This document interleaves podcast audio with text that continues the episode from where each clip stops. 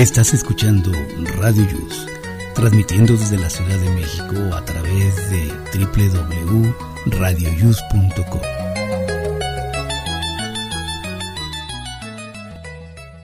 El siguiente programa contiene escenas de conocimiento explícito, con diálogos cargados de curiosidad, que pueden afectar la sensibilidad de personas no acostumbradas a hacerse preguntas sobre el mundo que las rodea.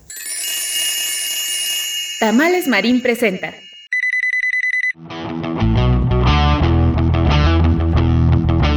Hoy en Aquí estamos México.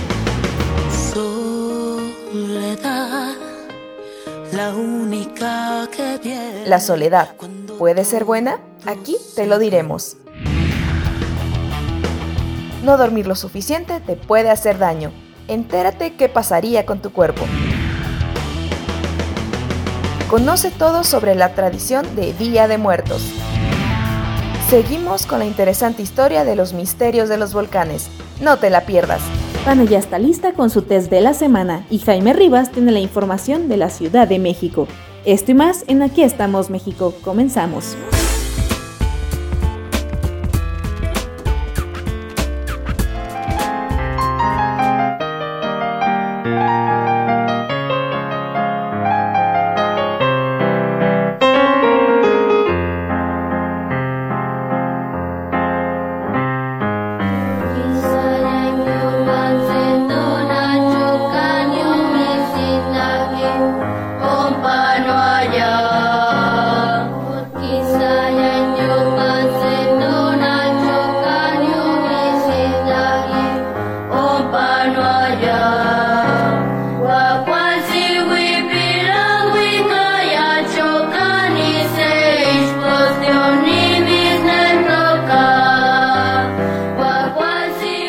Amigos, ¿cómo están? Muy buenos días. Estamos iniciando este sabadito, está muy padre, ya casi estamos a final de año, vamos a entrar a noviembre.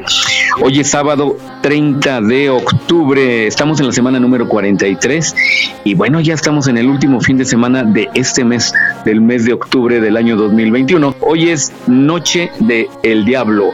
Se oye feo, ¿no? Pero tenebroso. Pero en Estados Unidos es una costumbre heredada de Irlanda y que pues se plantó y se quedó ahí en Estados Unidos y le llaman pues la noche del diablo. Y luego al otro día pues viene el, famoso Halloween que le llaman los estadounidenses. Pues muy bien, les damos la bienvenida a todos nuestros amigos que nos escuchan amablemente cada ocho días y, desean pasar un momento de entretenimiento, informados y diversión.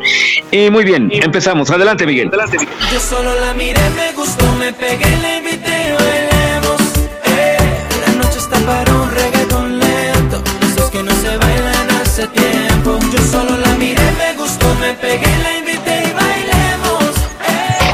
Hola, ¿qué tal? ¿Qué tal? Muy buenos días. Bienvenidos a este programa. Ya el 81, 81 semanas acompañándolos con este fabuloso programa en donde aprendemos, nos divertimos y los acompañamos en donde estén. Ahora con tanta actividad, pues ya pueden escucharnos en su dispositivo cuando van de camino al trabajo o a la escuela o aquellos que están en casita. Vane, Vane, buenos días.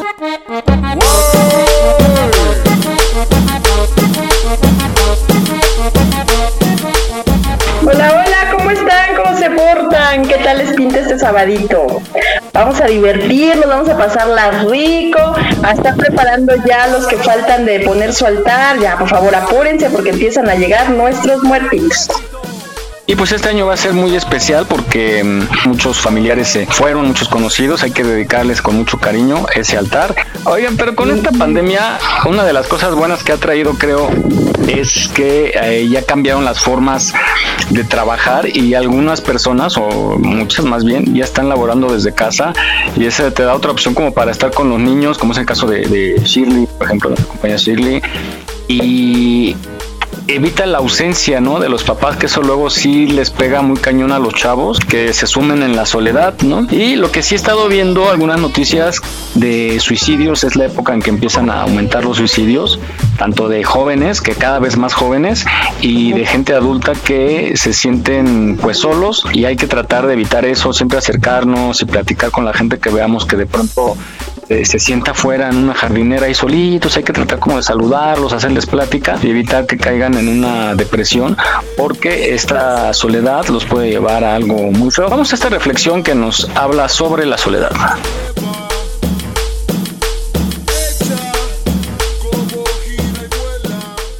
Para mí la soledad es a veces un refugio, un lugar donde calmar mis miedos, donde solo estoy yo y mis pensamientos, nada ni nadie más. La soledad en pequeñas dosis es buena, es buena cuando elegimos estar solos y así poder pensar con claridad, pero se vuelve contra nosotros cuando estamos demasiado tiempo solos y nuestros pensamientos negativos nos terminan haciendo daño. A veces buscamos la soledad y otras veces viene a nosotros sin querer. Pienso que la soledad a veces es necesaria y otras no. Pero también pienso que tenemos que aprender a estar solos con nosotros mismos. Porque la única persona que va a estar con nosotros toda la vida somos nosotros mismos. Y tenemos que aceptar y aprender a convivir y a hacernos a esta idea de que tenemos que aceptarnos tal y como somos. Aprender a escucharnos, aprender a respetarnos y sobre todo, aprender a querernos. Sí, vivimos en sociedad y las personas nos necesitamos unas a otras para complementarnos, pero también necesitamos eso, a lo que llamamos nuestro espacio o nuestra soledad. No olvides seguirnos en nuestra página en Facebook. Aquí estamos, México. Si tu ciudad cuenta con alerta sísmica, recuerda que puedes tener hasta 60 segundos para ubicarte en un lugar seguro. No bajemos la guardia. Continuamos.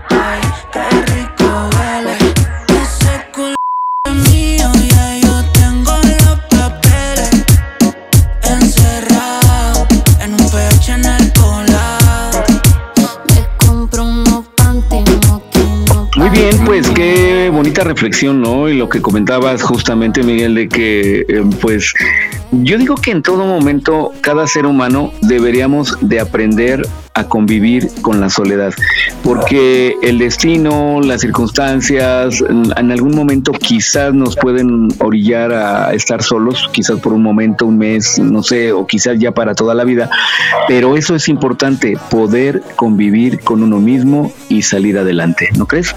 Es parte, creo yo, como de la vida misma, el estar preparado para todo, ¿no? Para tiempos buenos, tiempos malos, para estar solo, para estar acompañado, y cuando logras eh, tener esta fortaleza, digamos, de enfrentar todo, sales adelante. Hablando de soledad, quiero aprovechar, voy a hacer un paréntesis, eh, al ratito voy a grabar. En estos momentos se debe estar casando un amigo, un conocido del Grupo Ángeles México, Rodrigo Gibran Puga, con Daniela Edith González. Fíjense, tiene nombres de novela, ¿no? Daniela Edith, está bonito, está bonito. Sí, sí, sí, está bonito. Rodrigo Gibran también suena aquí que como de las novelas ochenteras más o menos. Amor sobre dos ruedas. Ándale, y sí, están contrayendo nupcias, deben estar en el civil y al ratito voy a estar yo grabando el evento en un, en un jardín donde van a estar, entonces quiero mandarles una felicitación. Un fuerte y llevo, voy a llevar topper, amigo Rodrigo. ¿Cuántos Oye, ¿cuántos somos aquí en, en, el, en, el, programa? Somos como 13, ¿no? 11. Sí, en el grupo más o menos por ahí de más de 10, sí. Más de 10, sí. Y comemos bien, ¿eh? Además. te voy a mandar mi topper. Y nos gusta el recalentado, además. Entonces ahí está. El recalentado está más rico, por eso hay que aprovecharlo. no sé por qué, pero sí.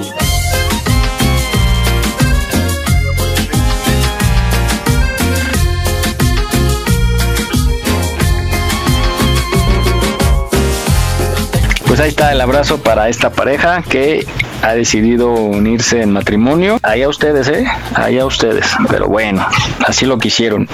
Entonces, un fuerte abrazo. Vamos con nuestra compañera Lizzie y nos habla sobre la soledad.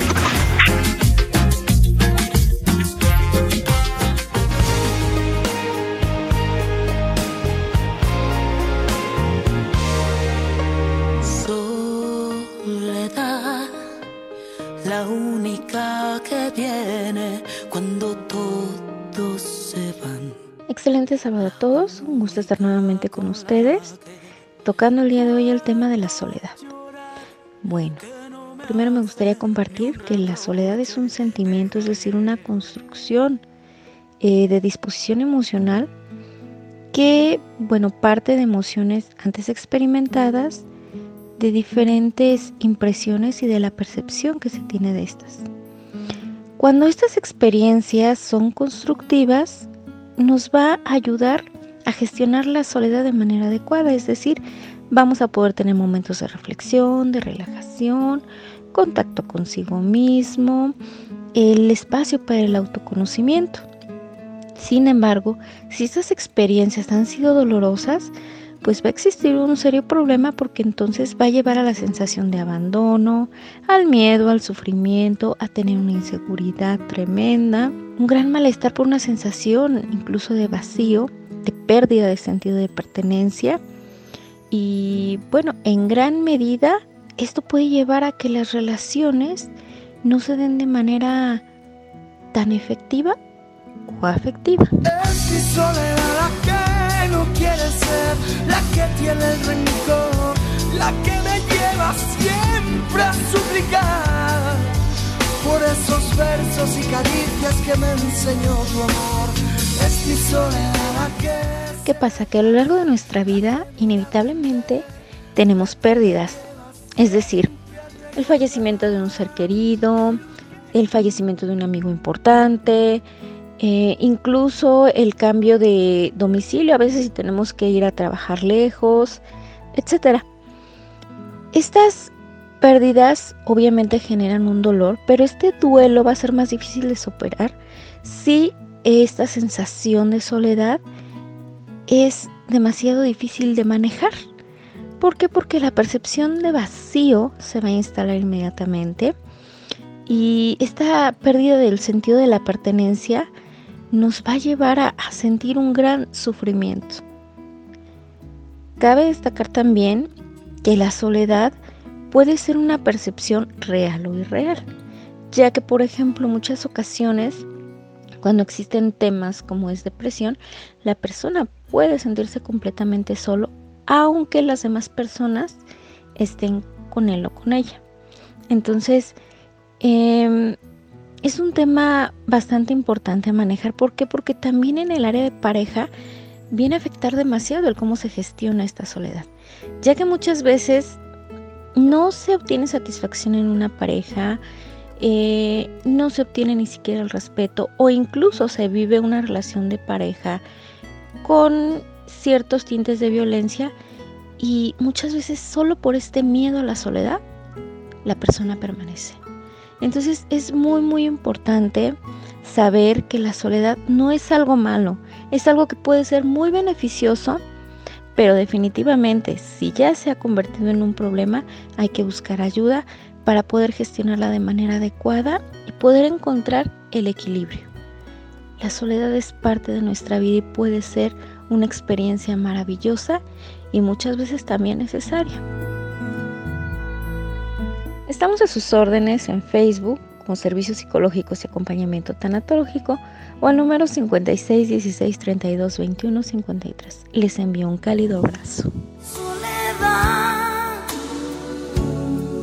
de un tiempo va saliendo.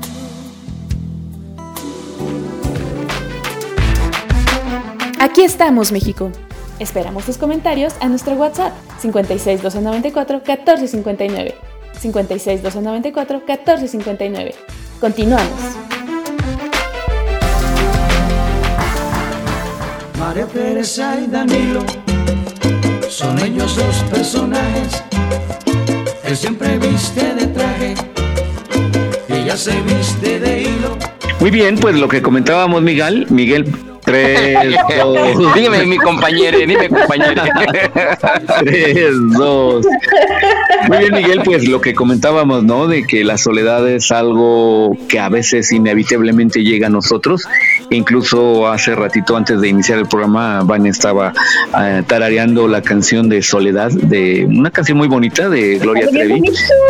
Sí, pero habla, habla que, que ella le pide la soledad hacia su pareja, la que, no sé, por alguna razón rompieron, pero bueno, es una canción llegadora, ¿por qué no?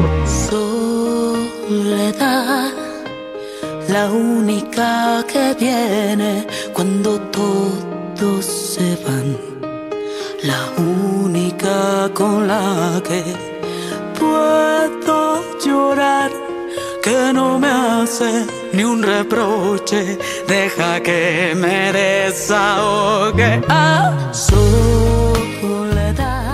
Adelante, Miguel.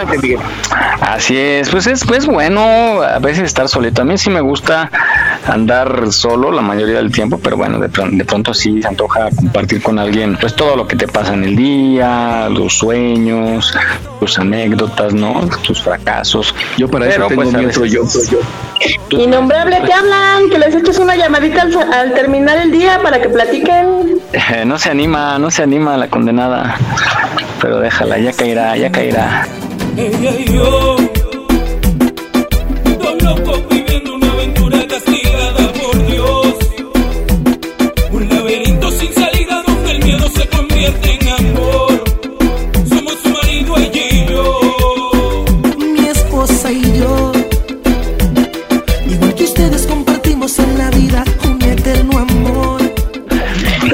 Un pie para que caiga.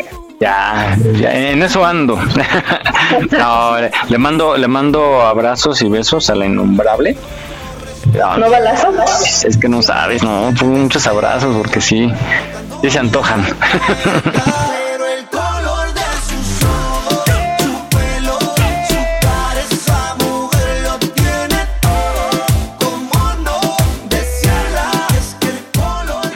Bueno, Miguel, te van a colgar. no, ¿por qué? Pues si nadie sabe quién es. No, ya lo estamos descubriendo. Danos Ya, ¿eh? Estamos haciendo Nah, análisis de ni muchas dan, cosas. ni van a dar. pistas, Sí. danos pistas. Nah. Sí, ¿eh? ya tenemos por lo menos 10 candidatas al título de innombrable. Sí, Me vas a seguir eh, preguntando y vas a ir desechando y no. No, no, no. Imagínate. Bueno, En una de esas si ya damos. no, y no. ¿Para qué, ¿Para qué quieren saber además? Para divorciarla. Ah, bueno. Y ya queda Luego tú y yo- libre. Y vamos a hablar tú y yo luego, acabando el programa. Mike. Es para ayudarte, Mike. Es para ayudarte. No, que pues para ayudarle a ella, ¿qué? Para beneficiarla. Es sencillito y carismático. Oye, no, pues cada canción. ¿No te pasa que cuando estás así bien clavado, to- todas las canciones le quedan? No, Siempre. a mí lo que me pasaba que cuando yo estaba ahí herido de amor, todas las canciones me quedaban y las sufría las canciones así, pensaba. Y ahorita actualmente, ahorita en estos tiempos, ay, digo, hasta le cambio de canción, ay, está bien cursi. Ya te hiciste insensible, Jesús. Ya Ya, eres mi- bien, ya eres de Tengo mi roca. corazón de piedra ya. Cupido no te entiendo, alardeas de ejemplo, de juntar corazones, un experto en conexión. Te fallaron las flechas y de tantas violetas que por ti he regalado en mi jardín Tan, tanta maldad te hizo daño. Ah, que por cierto, me acordé ahorita que dije Corazón de Piedra. eh, cuando tengan oportunidad, lean la novela de Corazón de Piedra Verde de Salvador de Madariaga. Está buenísima. hola, muy bien. Lo voy a anotar. Oye, ¿de ahí sería la novela que hicieron? Creo que fue Lucía Méndez hace mil años. No, no, no. Esta, ¿La historia? esta novela de Corazón de Piedra Verde es una novela histórica basada en la cultura azteca. Ah. Nada que ver con tu Televisa. No, pues no te acuerdas de esa novela, Vero. Digo, Vero. Ay, digo, ¡Órale! Ya, ya. Se llama Verónica. Se Ah, llama no es nada, ni, ni, ni en. Anótalo. Verónica. No, yo iba a decir, veremos, veremos más adelante otra. Ay, componle, componle. Ya, no la- ya no, ya no la quieras acomodar. Así Por eso de que nos estamos equivocando hoy. bueno, no, nada que ver.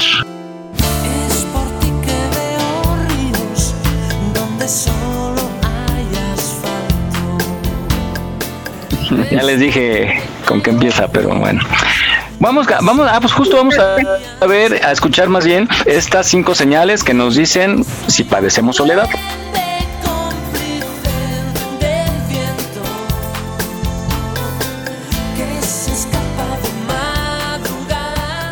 La soledad puede ser una fuente desencadenante de sentimientos negativos. La persona que se siente sola sin quererlo puede caer fácilmente en el abatimiento y la depresión. La necesidad de conectarse socialmente es básica para el ser humano, por eso es importante conocer las señales de que padeces soledad.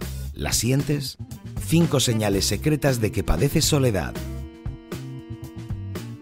El doctor John Cacioppo de la Universidad de Chicago, experto en el tema de la soledad, habla de ella como de una fuerza evolutiva que nos impulsa a socializarnos.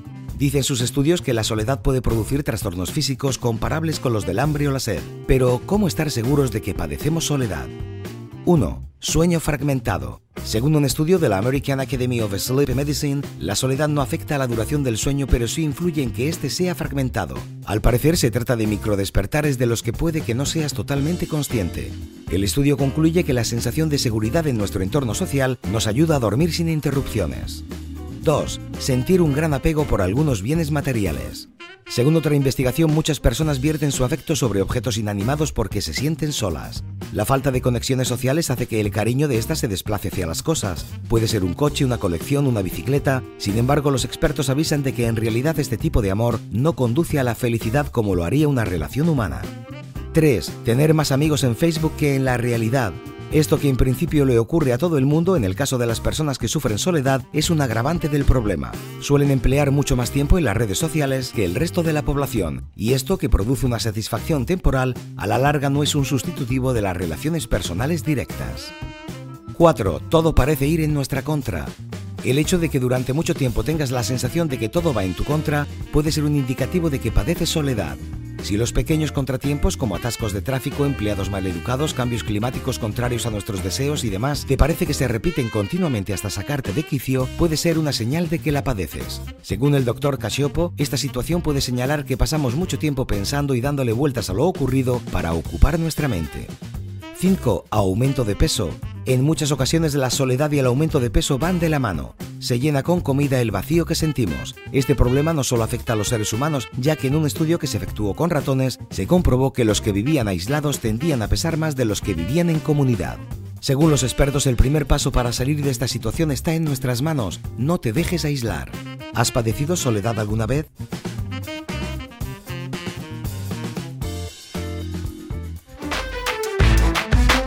No olvides seguirnos en nuestra página en Facebook. Aquí estamos, México. Si tu ciudad cuenta con alerta sísmica, recuerda que puedes tener hasta 60 segundos para ubicarte en un lugar seguro. No bajemos la guardia. Continuamos.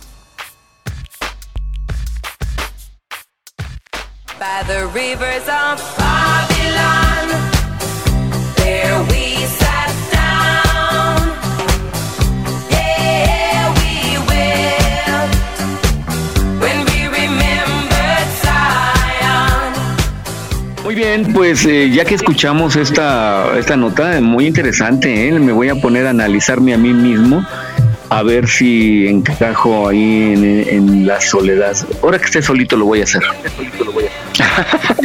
Pues, pues nomás acabando el programa. No, aquí tengo compañía, ahorita tengo a mi lado dos hermosas y bellas muñecas. Iu. ¿Y cómo se llaman tus muñecas? ¿Verónica también?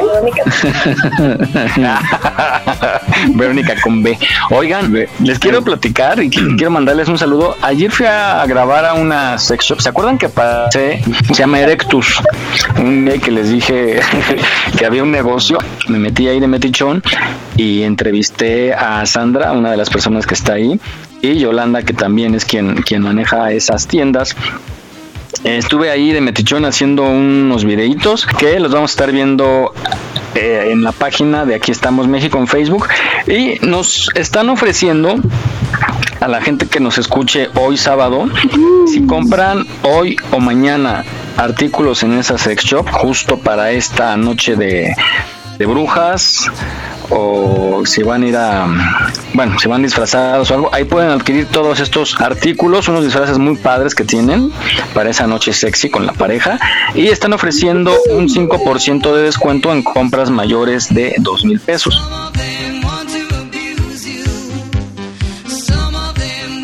Benjamin Franklin 142 en la colonia Condesa.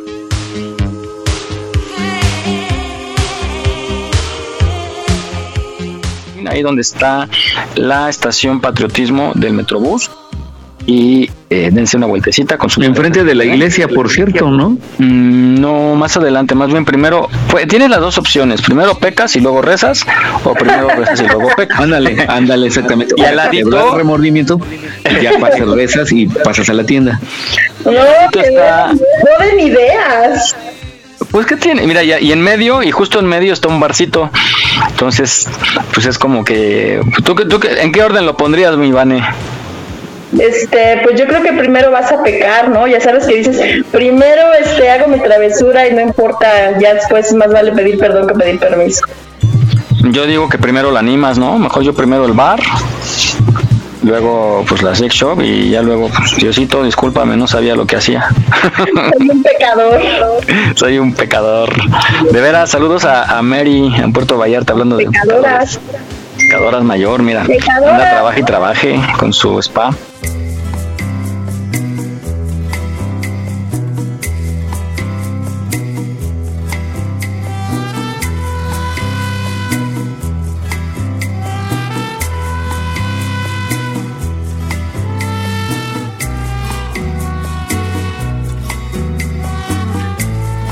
Entonces, bueno, era un paréntesis, visiten esa sex shop, repito, hacen el 5% de descuento en compras mayores a dos mil pesos. Entonces, eh, vamos a estar compartiendo videos en la página de Facebook. Gracias. Y pues bueno, vamos a esta nota que nos dice si es buena o es mala la soledad. Yo digo que a veces es buena. Vamos a escucharla.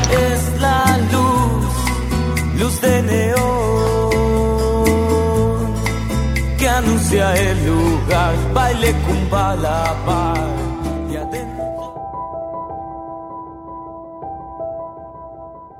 ¿Es buena o mala la soledad? La soledad es muy compleja y debe ser tratada en forma individual. Cada ser humano experimenta una sensación diferente ante la soledad. Muchas personas aprovechan estos momentos ya que se encuentran solos o no tienen pareja y buscan reencontrarse con ellos mismos para darse cuenta de lo que quieren y lo que no quieren. Las personas que sufren de soledad en su mayoría son porque les hace falta cariño, alguien que les atienda, algún grupo de amigos del cual sentirse parte, alguien que lo desee físicamente, de amigos para compartir actividades recreativas, de relaciones de trabajo, de no tener confianza y los que por su carácter o comportamiento alejan a las personas. La soledad y el aislamiento social también están relacionados con aumento de la presión sanguínea, niveles más altos de colesterol, depresión, reducción de las capacidades cognitivas o incluso Alzheimer. Sentimos ese miedo a estar solos porque llevamos esta carga informativa a nuestras espaldas desde hace millones de años.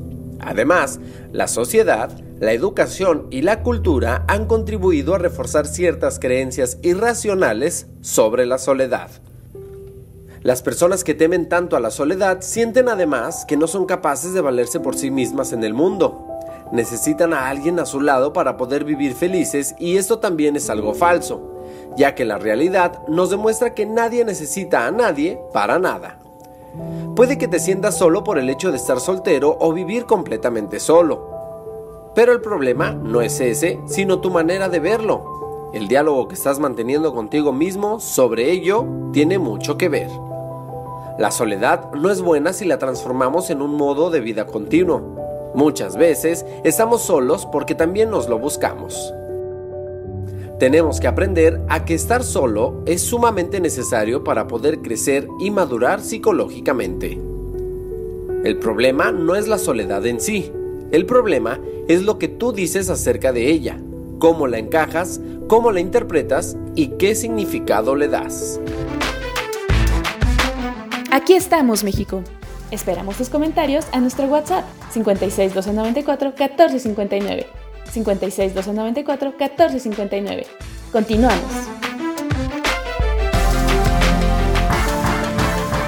A veces llega la lluvia para limpiar las heridas. A veces solo una gota. Muy bien, pues eh, esta nota creo que nos hace pensar mucho sobre el- la naturaleza de la soledad, ¿no? Que a veces es buena, a veces queremos estar solos, a veces nuestra pareja también quiere estar sola o, o solo, dependiendo de quién sea. Y bueno, es cosa de eh, en cada momento, pues, eh, analizar precisamente. Adelante, Miguel. Claro que sí. Sí, claro que sí. Yo igual les digo que de pronto sí es bueno estar solito y meditar pues, de muchas cosas.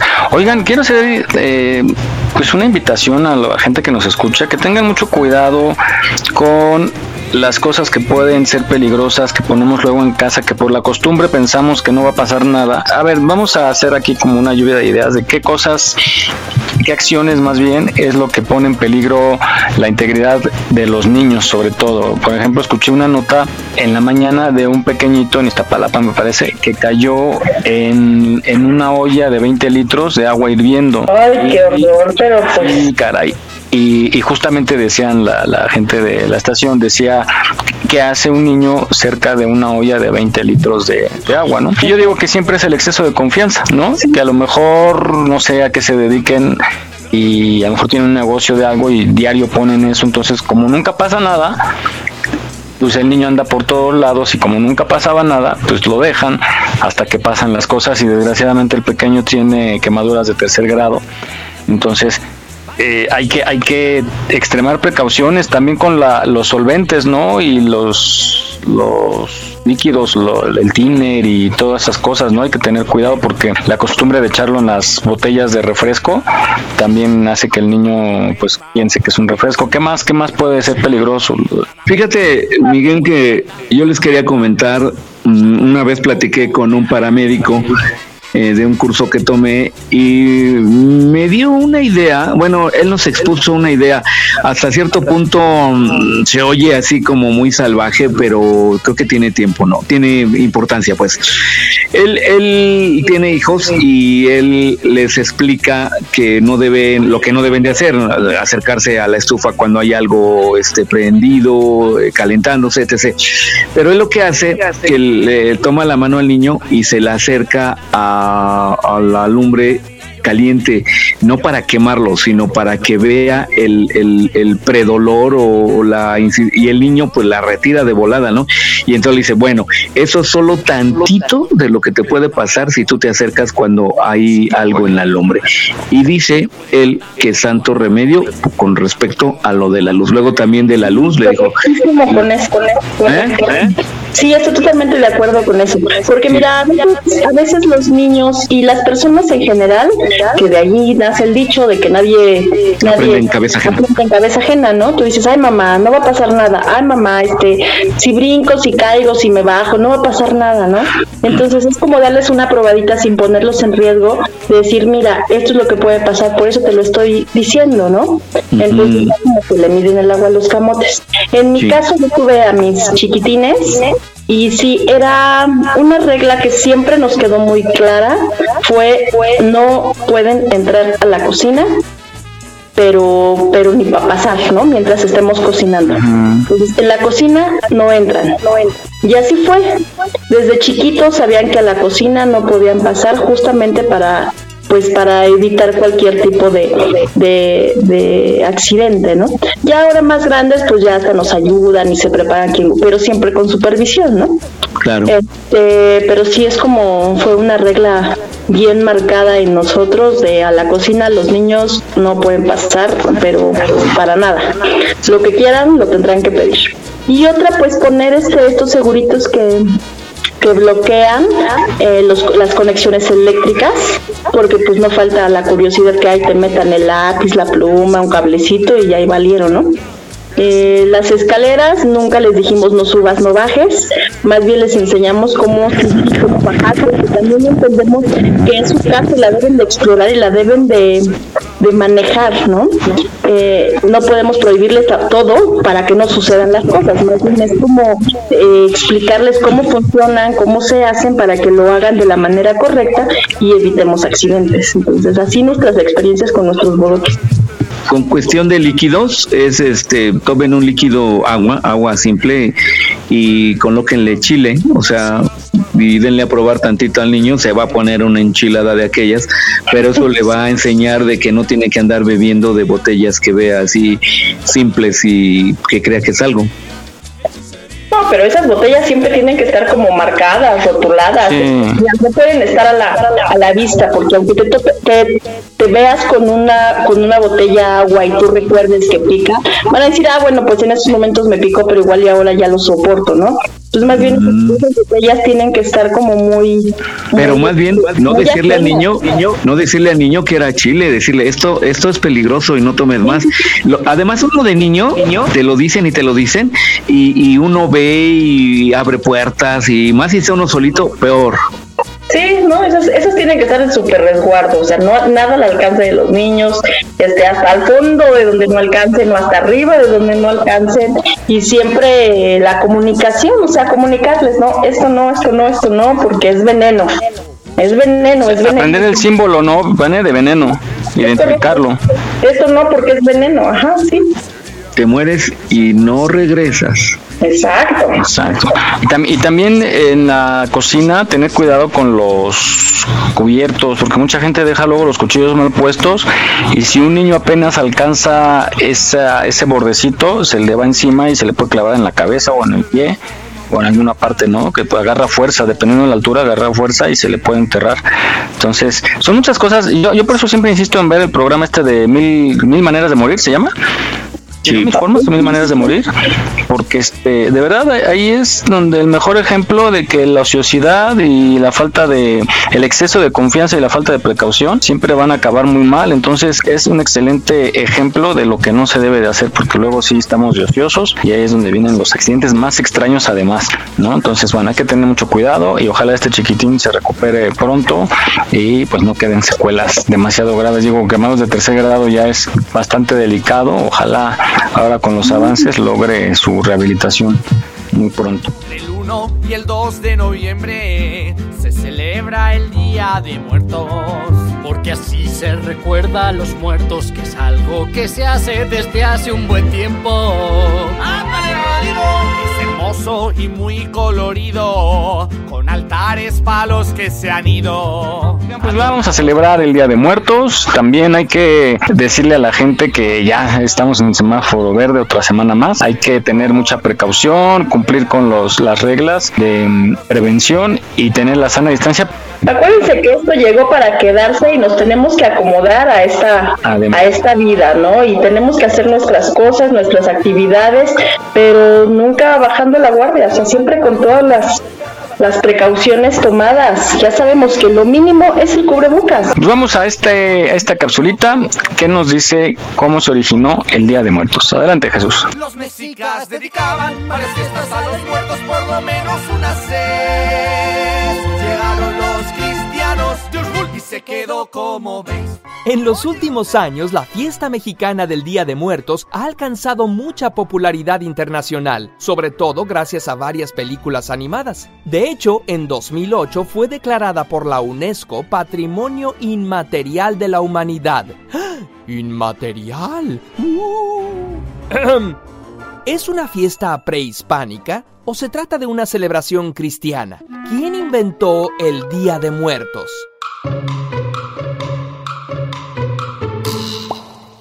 Es cierto que los orígenes del culto a los muertos en la región que hoy llamamos México son anteriores a la llegada de los españoles, pero el Día de Muertos como tal no existía en la cultura mexica. Lo que sí había eran varias fechas en las que se recordaba a los difuntos, una en abril, otra en julio y otra más en octubre. En el México prehispánico, cuando alguien moría, se creía que su espíritu empezaba un viaje de cuatro años hasta llegar al Mictlán, el lugar del descanso final. Entonces, en el aniversario de su muerte, cada año se elaboraba un altar con ofrendas que le ayudarían en su travesía, incluyendo objetos que le pertenecían o comida y bebida que le gustaban al muertito. Un pozolito para mí, por favor.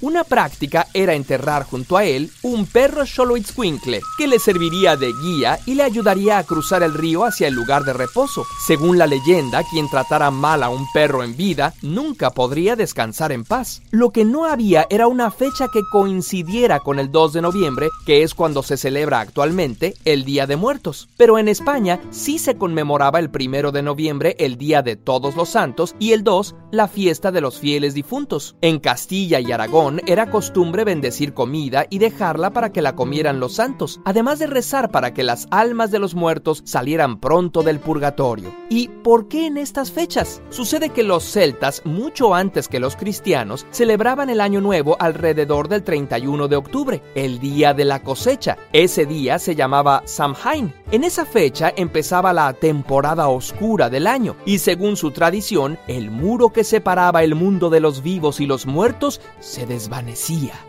Era costumbre poner ofrendas de lo recién cosechado para ellos, además de disfrazarse y hacer grandes fogatas. Cuando el cristianismo se extiende por Europa, ya había una celebración de todos los santos que se celebraba el 13 de mayo, pero en el año 741 el Papa Gregorio III la movió al 1 de octubre, haciéndola coincidir con el día anterior al Samhain celta, que se conocería como Víspera de Todos los Santos. En el mundo anglosajón se conoce como All Hallows Eve y más tarde como Halloween. Al parecer, esta fecha está relacionada con la festividad romana llamada Feralia, donde se recordaba a los muertos y se les llevaba ofrendas de pan, sal y coronas de flores. Cuando los españoles conquistan Mesoamérica en el siglo XVI, traen consigo la conmemoración de todos los santos y los fieles difuntos. A pesar de intentar imponer la nueva religión y las nuevas costumbres, las antiguas se niegan a morir. Las celebraciones prehispánicas se mezclan con las españolas. A este proceso se le llama sincretismo, que es cuando se fusionan dos creencias distintas. Para el siglo XVIII ya se había establecido la costumbre del Día de Muertos, y en el XIX, exactamente el primero de noviembre de 1821, el Ayuntamiento de la Ciudad de México lo convierte en una fiesta. La gente, después de visitar los templos para orar, se reúne en el Zócalo frente a Catedral a disfrutar de la verbena de todos los santos que se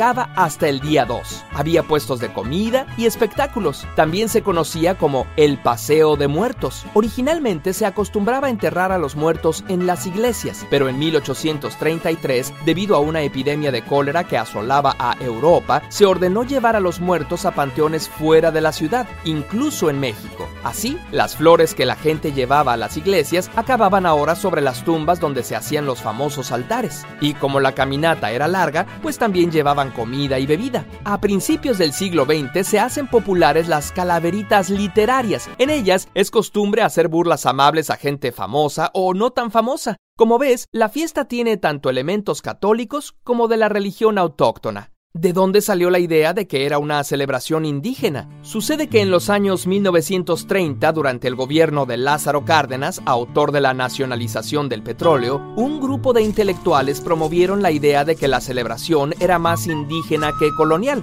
más azteca que católica. Eran tiempos de bonanza económica y de promover el nacionalismo. La idea prendió. En la actualidad, a pesar de tener raíces no solo indígenas, sino católicas, celtas y hasta romanas, la fiesta del Día de Muertos es una celebración que identifica a México en todo el mundo. Aquí estamos, México. Esperamos tus comentarios a nuestro WhatsApp 56 294 1459. 56 294 1459. Continuamos.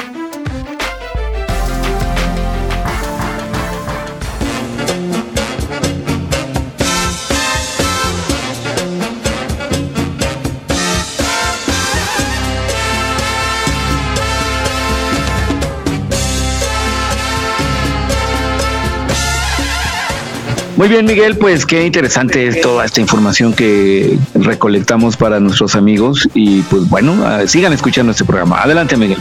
Adelante, Miguel. Para que vean que no todo es Halloween.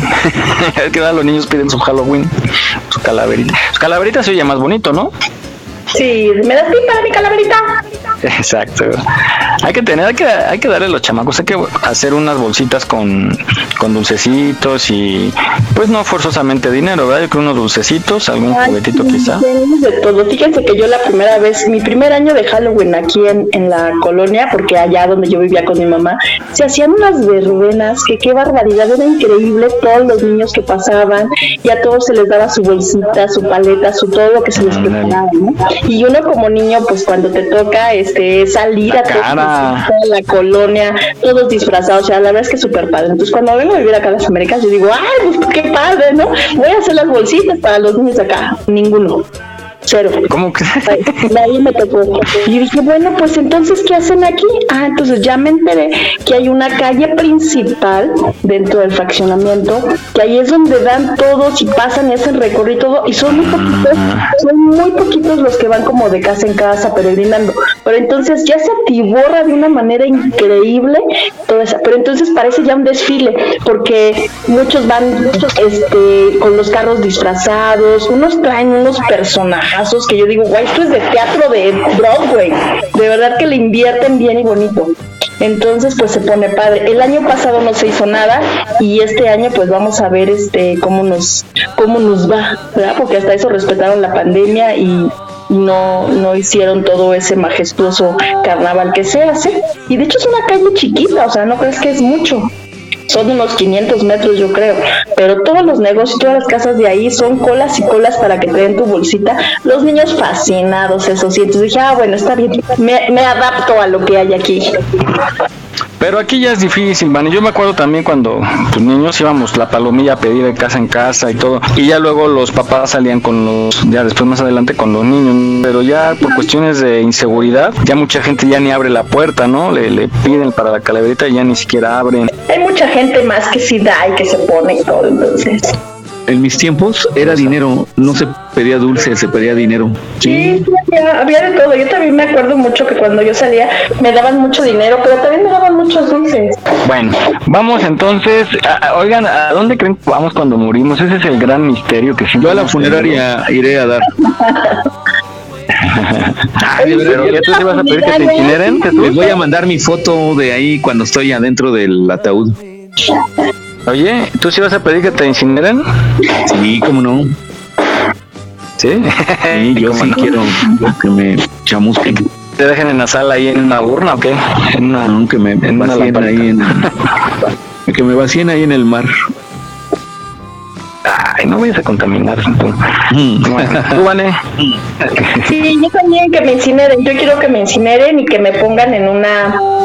En una, este en una, en una, ay, una, otra bonita ahí, decoren la casa o pónganme en un rincón, no hagan lo que quieran, pero sí incinerar. Pero tú tienes más información, Jesús, que nos habla acerca del Mictlán. Oye, pues sí, todos devenimos de una cultura pues muy bonita, nuestra cultura azteca, este de nuestros antepasados y pues ellos tenían unas ideas bonitas, se puede decir que la muerte para ellos era algo pues entre natural y además era un honor morir, ¿no? Entonces ellos dentro de su creencia, su fe, tenían un lugar que se llamaba el Mictlán. Y bueno, para ello pues conseguimos esta cápsula que nos habla y nos explica muchísimo más qué es el Mictlán. Vamos a escucharla. Ella fue una aventura.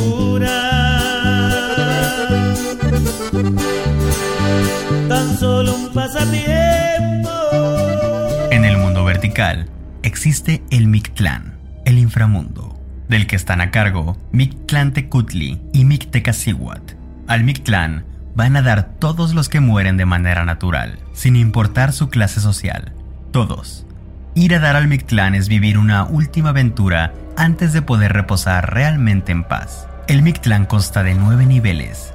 Estos niveles, como si fueran las capas de una cebolla, están uno arriba del otro y los muertos tienen que atravesar cada nivel para poder completar su misión.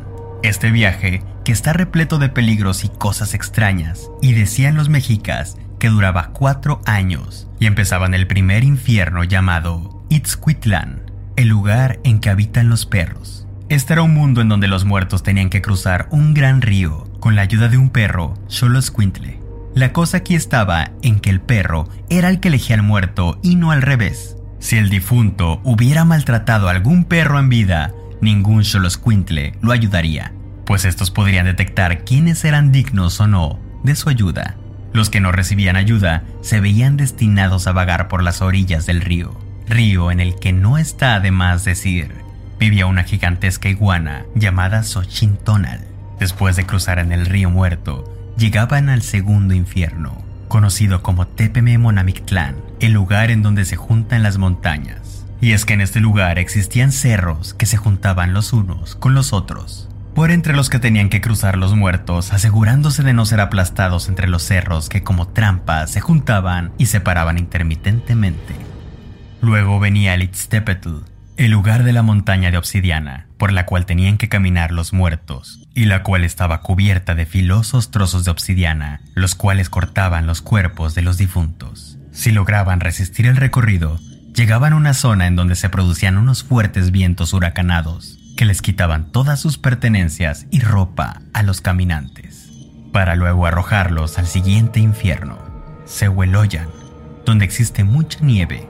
Así se referían a este lugar los mexicas, por obvias razones. El difunto se enfrentaba a horrorosas tormentas de nieve. A continuación, el muerto llegaba a el Pancuetlacaloyan, el lugar en donde la persona se voltea como bandera, decían los mexicas, pues aquí no había gravedad.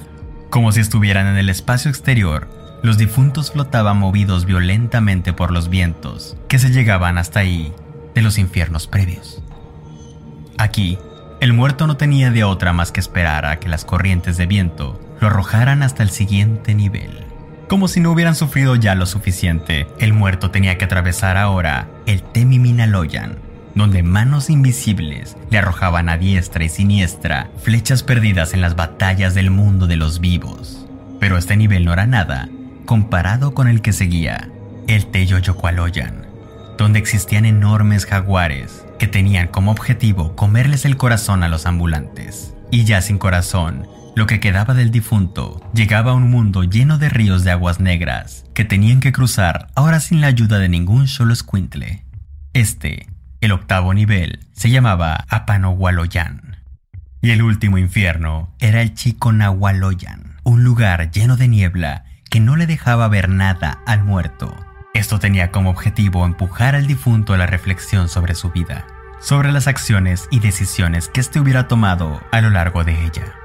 Así gradualmente el muerto se disolvía con la niebla, haciéndose uno con el Mictlán, para descansar junto con sus amos, los dioses de la muerte. Y ahí lo tienes. Ahora ya sabes qué es el Mictlán. Aquí estamos, México. Esperamos tus comentarios a nuestro WhatsApp 56 294 1459. 56 294 1459. Continuamos.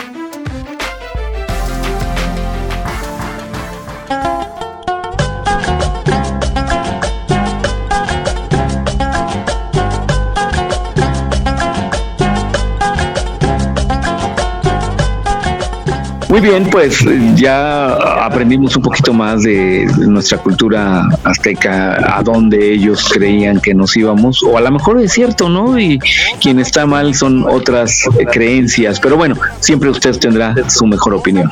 Adelante, Miguel. Así es, el gran misterio, que no sabemos a dónde vamos. Ya quedamos aquí, que el que vaya, se vaya primero, mande un WhatsApp y que nos diga cómo está. yo puro, yo puro Face, ¿eh? Face, uy, ya se va a cambiar de nombre, ¿no? Bueno, la empresa. Va, eh, pero no, pero está bien, Vane, que, que hace cuenta que nos diga cómo está, ¿no? O si soy yo, pues ahí les aviso cómo está el rollo.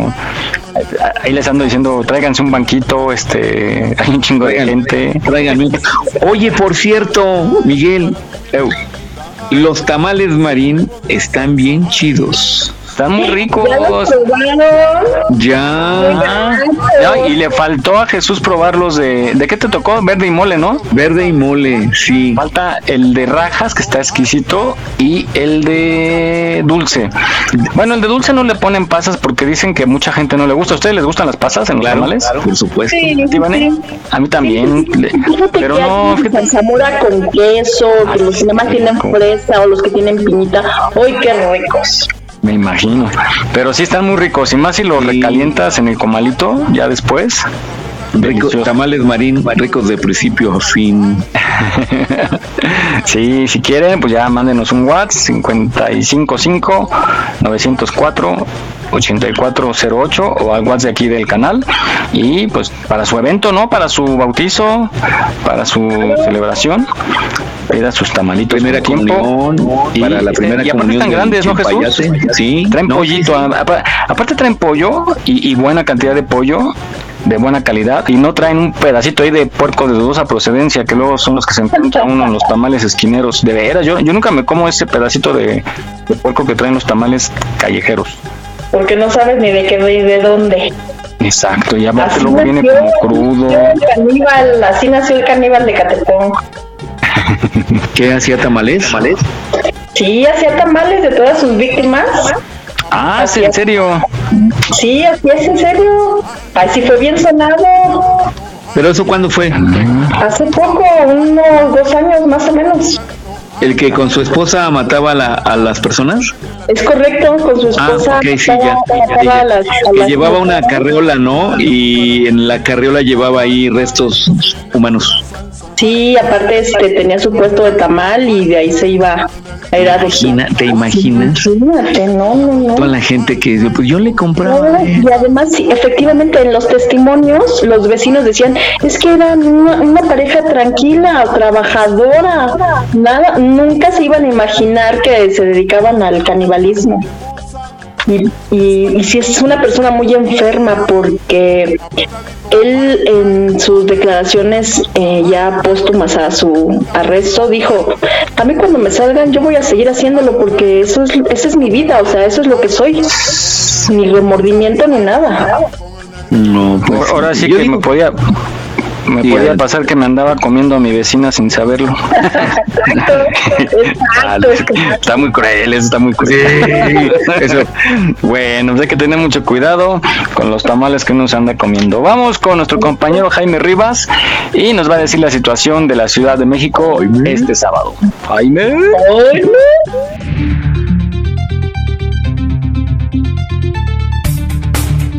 Claro que sí, Miguel, muy buenos días. Pues ya estamos aquí pendientes para el reporte de este sábado 30 de octubre. Pues ya es un fin de semana previo al Día de Muertos que ya, ya está aquí en puerta. El día de hoy aplica el programa Hoy no circula únicamente para vehículos con holograma 2, ya que es el quinto sábado de este mes. Asimismo esperamos un clima templado, un poco nublado pero sin lluvia, con una máxima de 23 grados centígrados. Entonces, pues sí pueden aprovechar para lavar un poquitín ahí antes de realizar otras actividades. Asimismo les comento que ya en la Ciudad de México empezamos con actividades del Día de Muertos. El día de ayer la jefa de gobierno Claudia Sheinbaum pues dio el banderazo con lo que se inició estas actividades programadas, empezando con la instalación de la mega ofrenda monumental ahí en el Zócalo. Entonces pueden pasar a, visitarlas si, si es que gustan. Asimismo, a partir de mañana vas a tener diversas actividades musicales y culturales en lo que es la plancha del Zócalo y en la zona de reforma y en el bosque va a haber algunos recorridos un poco interesantes ahí en la, en la tarde-noche. Entonces, toda esta información se les, se les va a compartir en la página de Facebook de Aquí estamos México. Ahí viene la imagen donde viene especificado el horario, donde se van a presentar algunas orquestas filarmónicas, algunos conjuntos musicales. Por si gustan asistir, pues únicamente se les invita a que continuemos tomando las medidas necesarias, el uso de cubrebocas y la sana distancia. Pasen un excelente sábado, aquí seguimos en Aquí estamos México. Buen día a todos.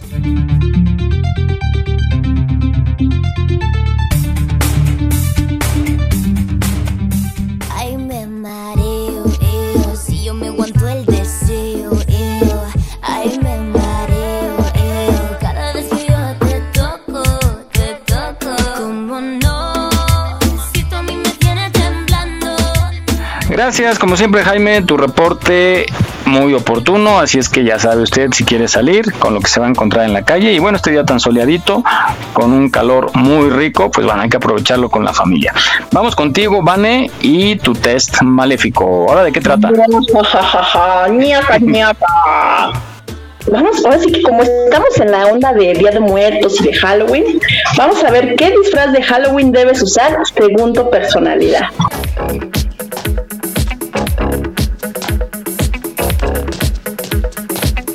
Vamos a contestar A, B o C. Ya tienen su plumita. ¿De cuántas? ¿De cuántas? ABC de cuántas?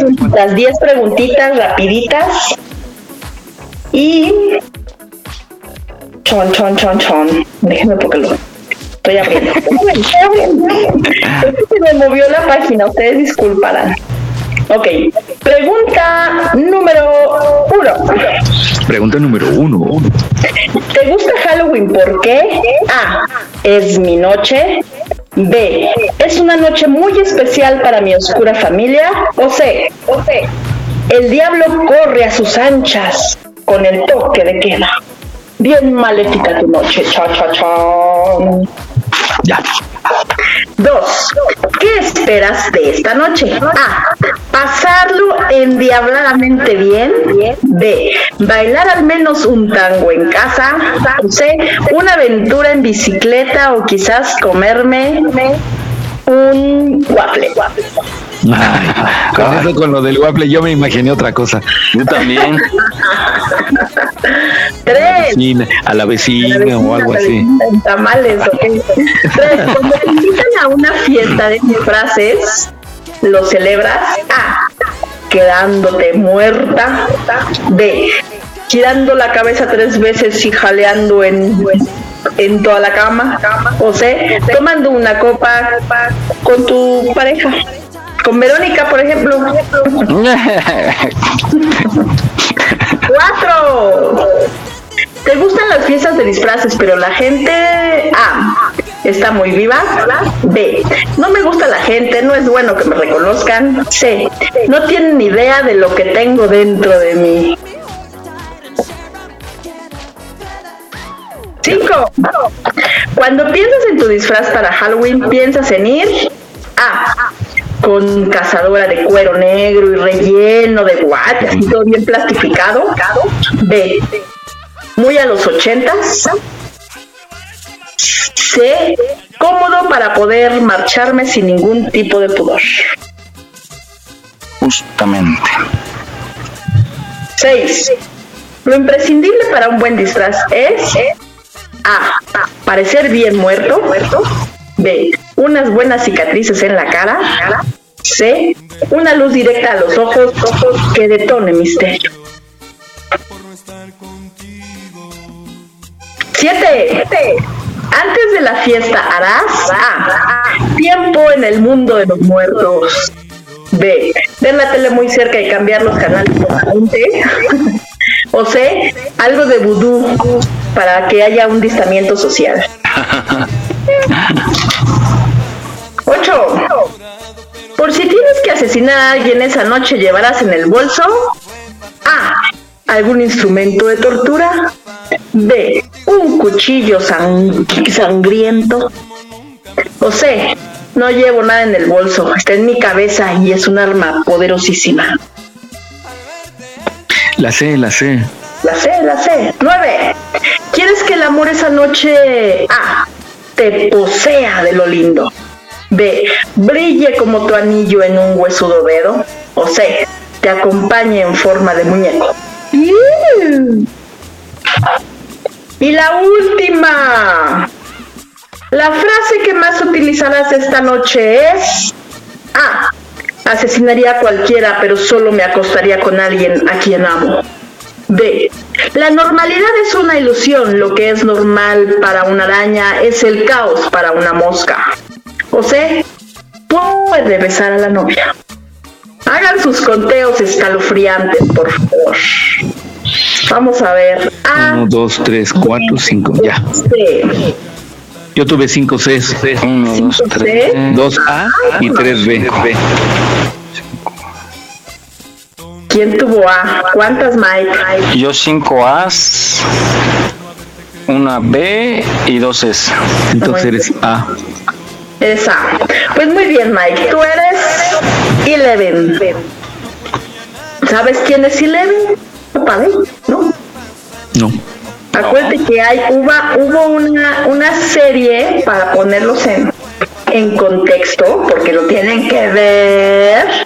Eleven es este una, una serie de, de Netflix que se llama justamente pues así, Eleven, 11, ¿no? Donde es una chica que ella viene de, de tiene, tiene unos poderes escalofriantes donde puede, aparte de mover cosas, puede eh, las situaciones las, las pone como, como a su favor. Entonces está padre. Si pueden verla, véanla, está muy recomendada. Se llama Eleven. Entonces, si eres amante de los ochentas, pues justamente Eleven es lo tuyo y va acompañada de unos waffles, porque no sé por qué en esta temporada, pero hablan mucho de waffles, de que es Halloween y los asimilan con los waffles. Pero bueno, son los poderes psíquicos, eh, esta onda de una pandilla joven y tu disfraz pues es ideal para Halloween ser la niña Eleven, porque aparte así se llama la chica, chica, Eleven. Ah, bueno. Yo pensé que era de piratas. No, no, no. Vean la serie y van a entender porque sus poderes son, son psíquicos. Entonces, y es una chavita de 13 años. Está muy padre, está muy padre. Ah, hay que verla. Hay es que que yo pensé que era piratas por lo de Eleven Anclas. No, no, no. Es que, es que todas las mujeres tienen poderes.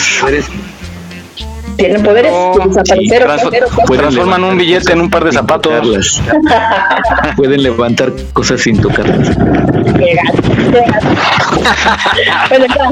Ya le entendió, ya le entendió Miguel. ya, ya vio. Vaya. Para que un B, dice su, su disfraz es Emily, de la de la película de una novia muy cadáver. ¿Sí la vieron? También es, es animada, está linda. La de la novia está muerta. Exacto, dice, creen en el amor por encima de todo, incluso siendo la noche de los muertos. Por eso requieres ir de blanco y ser un poco zombie. Este es tu disfraz. Mm. Y para los escalofriantes, Yo ve, yo sé, yo sé. esto es la onda. Son Megan, la niña del exorcista. Es un disfraz cómodo, transformador y esperas una noche endiabladamente divertida. Por eso este es tu disfraz. Una niña normal, terrenal, pero con una locura que se transformó en, en terror gracias a la Ouija. Ya saben de qué se van a disfrazar Halloween. Muy bien. Oh. Bien, allá en casita, pues prepárense. Bueno, muy bien, pues muchas gracias, Vane. Gracias. Muy bien. Nada, de nada, Nos vamos a ver. escuchamos la próxima Nuestro semana próximo- con otro test. Nuestro próximo test va dedicado a los fanáticos de los Simpsons, así es que ahí les encargo que estén al pendiente. Perfecto, muy bien. Aquí te estaremos escuchando.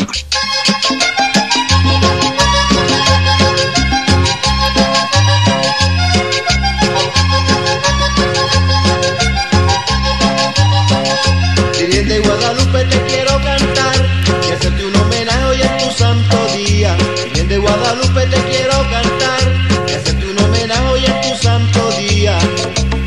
Y te voy a rezar un rosario, madre mía. Bueno, ahora pues sí, saben que no do- mi eh, ¿cómo no? ¿Estás clavando Jesús tan temprano? No, es un. Ay, bueno. Eh, fue un botoncito que le moví aquí a la consola e hizo un eco, eco, eco, eco, eco. Te pasas, en serio. Te pasas, en serio. Sobre todo a los que nos dedicamos a esto, pues de pronto tenemos que dobletear o nos pasamos toda la noche terminando algo o de pronto estamos acostados y se nos olvidó algo y ahí despertamos como zombie y nos ponemos en la computadora a, revisar y a terminar. Es muy muy nocivo el no dormir, ¿no? No dormir lo suficiente. Esto es para poder regenerar nuestras células y podamos tener energía para el otro día. A mí me sucede mucho, tengo mucho insomnio, me cuesta mucho trabajo dormir y ahí estoy muy de madrugada todavía dando ¿Ustedes pueden dormir tranquilamente? ¿Ustedes se acuestan y a dormir? Sí. Sí, yo también. Sí, sin bronca. No, no, no, es es muy, su conciencia muy limpia o qué. Obi, obi, Duermen, obi. duermen como bebé. Bueno, pues no, a mí sí me cuesta, pero me cuesta porque trabajo mucho y luego, o luego duermo tantito en la tarde y me descompensa bien cañón, ya no puedo dormir. Pero cuando no puedes dormir, ¿te pega en el transcurso del día? O sea, ¿sí te afecta el no haber dormido? No, ¿qué crees? No siempre, Jesús. Ah, bueno, O sea, no puedo yo. problema. problema. Puedo, bueno, no siempre. Hay veces que duermo, o sea, me voy durmiendo a las 4 de la mañana y a las 6 puedo estar levantado, bañado y haciendo mis cosas de siempre sin ningún problema. Evidentemente, pues con las horas, a lo mejor ya para las 8 de la noche ya estoy y siento el cansancio. Pero eh, eso es lo que tengo, que sí puedo desvelar. Ah, pues Van es testigo, ¿verdad? Que a mí me pueden decir 2 de la mañana aquí. Y ahí estaba. Abajo, y ahí estaba, y enterito además. Sí, sí, sí. Enterito y enterito. Algo Entonces, metía, yo creo. ¿Mandé? Algo se metía por ahí, por ahí. no, pero sí, sí, y siempre, y siempre estaba yo a la hora que me decían. Eh, vamos a escuchar esta cápsula que nos dice qué pasa si no dormimos. Muy bien, corre cápsula. Si tú sientes en la sangre de tus venas la nostalgia del cariño que te di. Ah, dormir. Me encanta dormir. Es uno de los mayores placeres de la vida. Pasamos una gran parte de nuestra vida durmiendo y en principio puede parecer una pérdida de tiempo, ¿verdad? Pero para nada. Definitivamente dormir es más que necesario, pero ¿te has preguntado alguna vez qué pasaría si dejáramos de dormir? La ciencia del sueño no está tan evolucionada como otras. Todavía se sabe relativamente muy poco acerca de por qué dormimos o cómo evolucionó nuestro patrón de sueño. Los efectos de descansar solo 5 o 6 horas por la noche pueden ser catastróficos. La privación crónica del sueño está relacionada con enfermedades graves como problemas cardiovasculares, obesidad, depresión y daño cerebral. Está claro que dormir es bueno, pero el exceso de sueño puede acarrear problemas de salud también. Respecto a la pregunta de qué pasaría si dejásemos de dormir en este momento. Después de la primera noche sin dormir, el sistema mesolímbico estaría muy estimulado y la dopamina se encontraría por las nubes. En un principio sentiríamos energía extra y motivación, estaríamos como liebres. Aunque suene como una situación ideal, en realidad nuestro cerebro comenzaría a fallar, seríamos más lentos y nuestras funciones cognitivas y perceptivas se irían reduciendo. Después de dos días sin dormir, el cuerpo perdería su habilidad de metabolizar la glucosa con normalidad y nuestro sistema inmunológico dejaría de funcionar como siempre. Tres días sin dormir podrían dar lugar a alucinaciones. El último récord Guinness de la persona que más tiempo permaneció despierto pertenece al británico Tony Wright, que estuvo sin dormir 266 horas seguidas. Wright desarrolló problemas de concentración, percepción e irritabilidad. Pero sorprendentemente no tuvo efectos en su salud a largo plazo. De hecho, ningún individuo bajo estas condiciones experimentó problemas médicos, fisiológicos, neurológicos o psiquiátricos. No hay demasiados estudios, así que esto no quiere decir que a la larga no pueda ser problemático. Mucha gente cree que el cerebro se desconecta mientras dormimos, pero no es así. Hay partes del cerebro que están más activas mientras dormimos que cuando estamos despiertos. Durante el sueño el cerebro nos ayuda a recordar lo que ha sucedido durante el día y a organizar la información nueva. El resto del cuerpo también experimenta muchos cambios mientras dormimos. Los niños y los adolescentes crecen más durante el sueño que cuando están despiertos. Mientras dormimos se reparan los daños que el cuerpo ha sufrido de día. Un sueño reparador nos permite resolver mejor los problemas, estar de mejor humor, ser mejores deportistas o ser más divertidos. E incluso varios estudios dicen que la falta de sueño afecta a nuestra belleza. La gente que no duerme lo suficiente luce menos saludable y menos atractiva que cuando está descansada. El insomnio es común en algunas personas, pero existe una enfermedad llamada insomnio familiar fatal.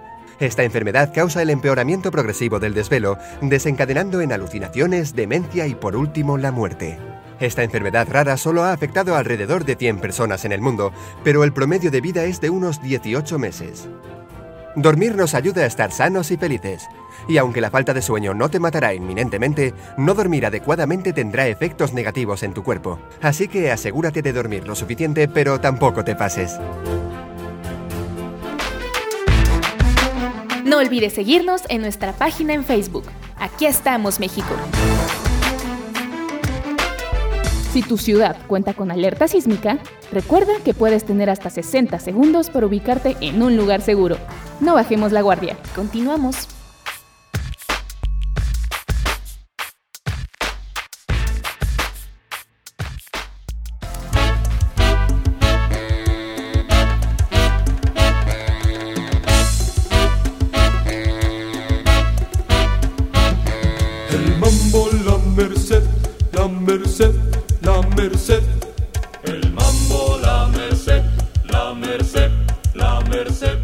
Bien, pues eh, qué importante es dormir, ¿no? Aparentemente ahorita lo que platicábamos que el dormir no, no le damos a veces la importancia necesaria para descansar, pero sí, finalmente es una manera en que el cuerpo se regenera y pues podemos estar mejor al otro día. Adelante, adelante. Sí, sobre todo llevar una buena alimentación, porque imagínate no dormir y luego hay gente que se acostumbra a tomar café diario, sus tres tazas, cuatro o cinco de café y todo eso, todo eso con el tiempo, nosotros que ya estamos viejitos ya sabemos que nos pega y nos pega bien cañón todos esos malos hábitos que tenemos. Entonces, chavos, chavos, eh, acostumbren a que sus horas de dormir sean sagradas, pues a, cuidarnos, ¿no? Desde muy jóvenes hay que cuidarnos. y también, medida. exacto, todo con medida, pero también si duermes mucho también no es muy bueno. Vamos a escuchar esta cápsula que nos dice si es malo o no dormir mucho. La merced, el mambo, la merced, la merced, la merced, el mambo, ¿Qué pasa si duermes mucho? Las personas que duermen más de 10 horas al día tienen un estado de salud peor que aquellas que duermen 7 u 8. La razón, el sueño mayor que las 8 horas promedio es sueño ligero. Allí no se alcanza un estado profundo y constante del sueño. Estas son las cuatro consecuencias de dormir mucho. Número 1. Alteraciones metabólicas, obesidad y enfermedades cardiovasculares. Dormir demasiado se traduce en poca actividad física. Aquellos que duermen demasiado tienen menos periodos de tiempo disponible en el que puedan estar activos. También cuanto más dormimos, menos energía tenemos y más nos cuesta movernos. Dormir mucho también puede llevar a desarrollar enfermedades del corazón y accidentes cerebrovasculares. 2. Riesgo de desarrollar diabetes. Dormir demasiado puede elevar los niveles del azúcar y altos niveles de glucosa en la sangre pueden incrementar el riesgo de desarrollar diabetes. 3. El cerebro se pone lento. El sueño prolongado crónico puede envejecer tu cerebro a una mayor velocidad. Este envejecimiento prematuro puede generar dificultades en el desarrollo óptimo de las actividades diarias. Y 4.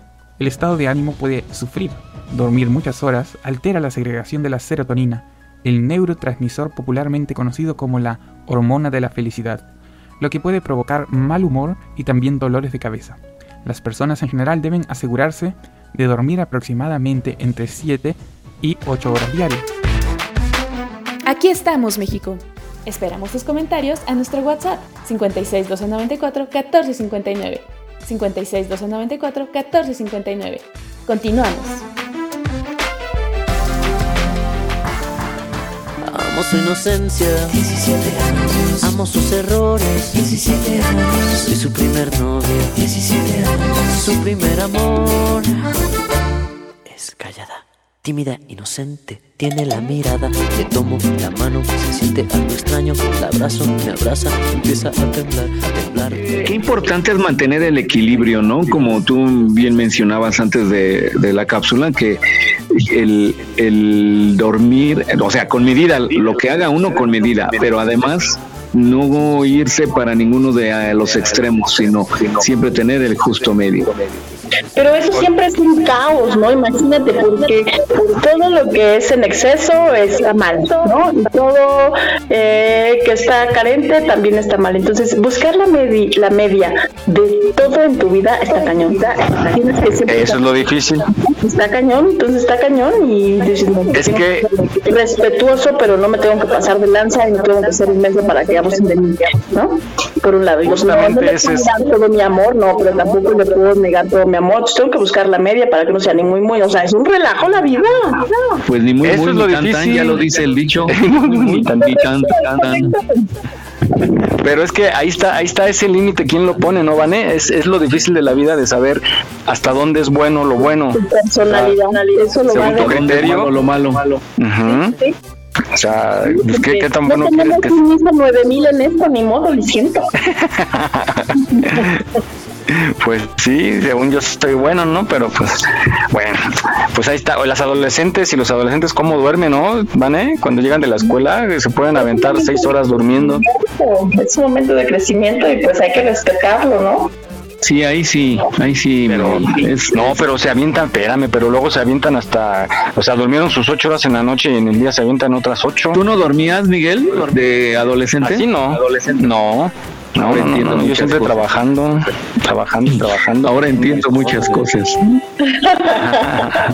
Esos chistes no los entiendo, Jesús. Explícamelo, Vane, por WhatsApp. Bueno, pero sí, este, no, es que sí, sí se pasan y, las otras horas que les quedan son para comer y para Yo, por ejemplo, en alguna época de mi adolescencia, en sábado y domingo yo dormía mucho, bueno, iba a la escuela y luego nada más me levantaba a comer y me iba otra vez a dormir. Y ya como a las seis, siete, pues mis cuates que vamos a una fiesta o algo y ahí no siento la fiesta. Tardeadas, tardeadas. Pero hay gente que en domingo, por ejemplo, Jesús, hay mucha gente que se despierta hasta la 1 o 2 de la tarde. Yo en algún tiempo llegué a hacerlo yo. Sí. Ah, no, qué pues, desperdicio de vida. Todos son, este, son jóvenes. Sí, la, mayoría son. También conozco doñitas, dos, tres doñitas. ¿Sí? Que todavía hacen lo mismo. Innombrables. Sí. así es la Salen, salen a comprar la comida. ¿Mandé? ¿Así es la innombrable? ¿Duerme mucho? No, la innombrable es bien trabajadora. Mm. trabajar. Otro dato más, es muy trabajadora. De esos que no se bailan hace tiempo. Yo solo la miré, me gustó, me pegué, la invité y bailemos. Eh, la noche está para un reggaeton lento. De esos que no se bailan hace tiempo. que tengan cuidado en casa sobre todo las jóvenes, las y los jóvenes que quieren llevar una vida tan fácil y que les lleven el trabajo a casa. Hay muchos anuncios, no sé si han visto muchos anuncios en Facebook, en redes, de trabajo en casa y con sueldos pero súper, súper, súper altos. No se las crean, hay muchas estafas, hay muchos fraudes y hay muchas malas ondas hechas por gente sin escrúpulos. Para hacer en casa, tengan mucha, mucho cuidado, pongan atención por favor y sobre todo las jóvenes que quieren ahorita que andan buscando trabajo me trae loco su figura. Ese le queda bien. Un tema muy importante es el relacionado a las falsas ofertas de trabajo en casa. Ensamblar artesanías en casa. Esta estafa te emociona, ensamblar juguetes, muñecas u otros proyectos de artesanía en casa, con la promesa de altos pagos por pieza. Todo lo que tienes que hacer es pagar una cuota por adelantado para el kit de inicio que incluye instrucciones, y piensas, suena bien.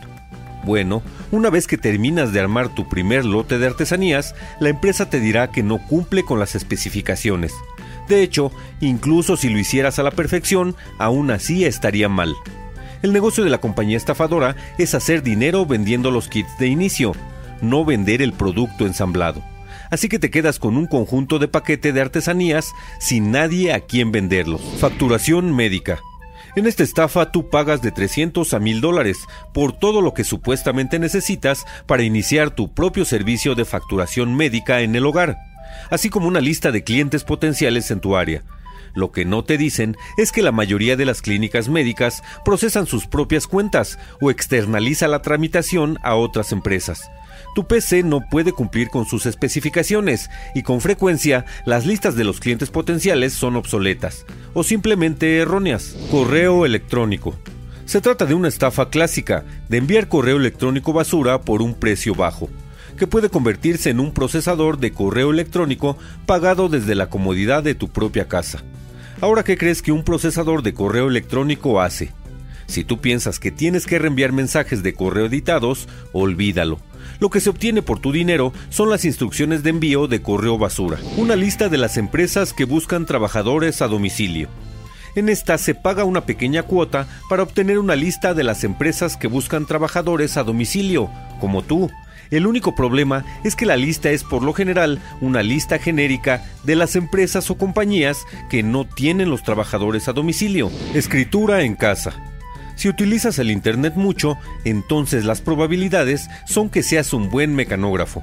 ¿Qué mejor para sacar provecho de eso que ganar dinero escribiendo en casa?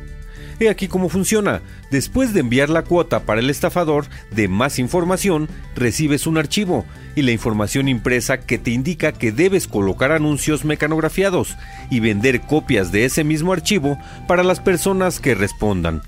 convierte tu ordenador en una máquina de hacer dinero. Bueno, esta vez al menos en media es verdad, una estafa total para los spammers. El spam es el envío masivo de anuncios en foros y redes sociales. Una vez que pagas tu dinero, se te enviarán las instrucciones para colocar anuncios con el mismo mensaje que fuiste enganchado. Convertí tus computadoras en máquinas de hacer dinero. Una vez que alguien cae en la trampa, tú vendes las mismas instrucciones que te fueron enviadas, y la cadena sigue una y otra vez. Como puedes ver, en Internet podemos encontrar trabajos reales, pero también con más frecuencia nos podemos topar con estafas, que pueden llevarte a perder tu dinero y la ilusión de generar ganancias. No olvides seguirnos en nuestra página en Facebook. Aquí estamos, México. Si tu ciudad cuenta con alerta sísmica, recuerda que puedes tener hasta 60 segundos para ubicarte en un lugar seguro. No bajemos la guardia. Continuamos.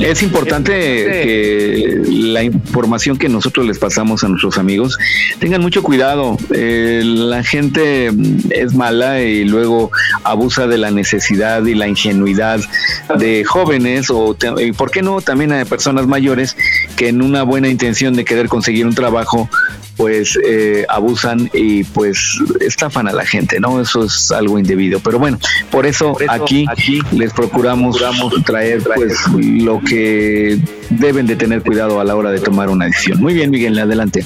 Sí, es, es alarmante. Ya varios conocidos y conocidas les han clonado su línea. Esa es la, la modalidad, ¿no, Jesús? Que habíamos hablado la vez anterior. Tengan mucho cuidado, sobre todo personas adultos mayores que viven solos y que no tienen quien los pueda apoyar, pero ya están clonando los teléfonos y una amiga puso que le su línea y que le están hablando a todos sus contactos para pedir dinero a nombre de ella, ¿no? Ya sea que digan que tuvo un accidente o que tiene una urgencia o que es la mamá o el familiar de la persona. Entonces hay que tener mucho cuidado con este tipo de extorsiones y de fraudes y sobre todo de los trabajos fáciles. Siempre desconfíen. La situación está muy difícil como para todavía dar sueldos extraditantes y si de por sí, ¿no? Normalmente una empresa seria no tiene grandes sueldos, mucho menos en estos tiempos de crisis va a haber esas ofertas. Entonces tengan cuidado y pues pasen esta información a todos los miembros de su familia.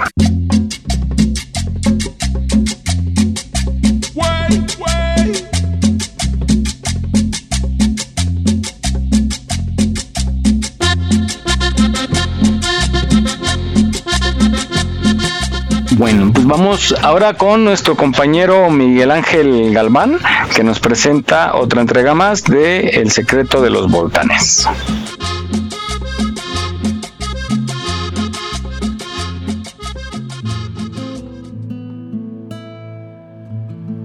Como dije antes, sí, oyeron bien. Se vende el Popocatépetl.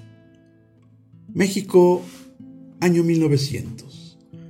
Amaneció con esta noticia en el diario El País. Efectivamente, el dueño del volcán Popocatépetl, el coronel Gaspar Sánchez Ochoa, decía la nota, ya ha cerrado el trato con una compañía americana para que el volcán sea explotado como una mina de azufre. La revolución le hizo justicia al coronel y en la parcelita del militar estaba, en un costado, el volcán Popocatépetl. Los trabajadores contratados para sacar azufre del cráter se hacían llamar a sí mismos volcaneros y los bajaban al fondo del cráter mediante un malacate mecánico instalado en el labio inferior del volcán que duró muchos años. La extracción del azufre fue la expectativa de una gran negociación y fuente de una colosal riqueza. El diario fechado en febrero de 1919 refiere que la extracción de azufre no era nada nuevo para el volcán.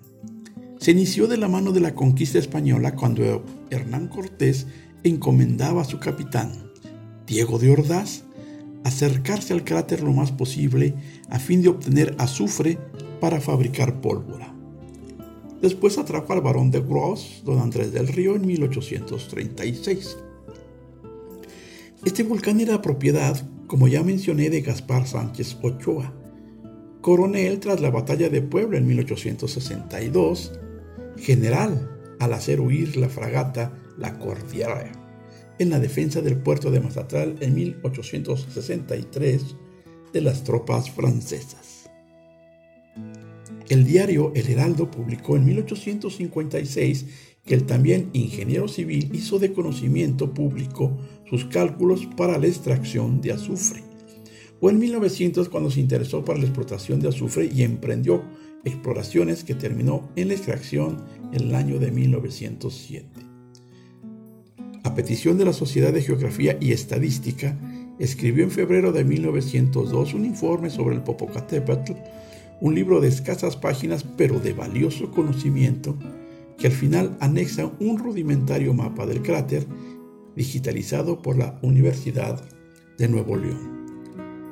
El general enarboló todo un proyecto de extracción, trasladó cámaras para la elaboración de ácido sulfúrico y visualizó el empaque y comercialización del azufre. En cualquier mercado donde se presente, dará siempre la preferencia, decía. En aquellos días se estudiaba la posibilidad de instalar un teleférico entre Amecameca y la cumbre. En 1918, una compañía empezó a explotar el azufre del cráter. Y llegó febrero de 1919. El periódico informó que 17 trabajadores murieron al dinamitar el cráter del volcán Popocatépetl. Sobrevino un sismo, hubo derrumbes y se estimuló, se provocó la erupción. Está considerada como la primera erupción provocada por el hombre. El fatídico día, un capataz hizo estallar 28 cartuchos de dinamita alrededor de la antigua chimenea, quedando atrapados, como mencioné, 17 trabajadores o volcaneros al interior del cráter. Imagínense el terror de estos hombres al ver y ser testigos directos de la furia de un volcán en erupción desde el interior del mismo cráter. Del hecho solo hubo un sobreviviente, Leonardo Santos, quien auxilió a las víctimas, todas de Amecameca, Estado de México. Sus declaraciones textuales fueron, bueno, se los diré en la próxima entrega de esta gran historia ligada al Popocatépetl. Los espero sin falta.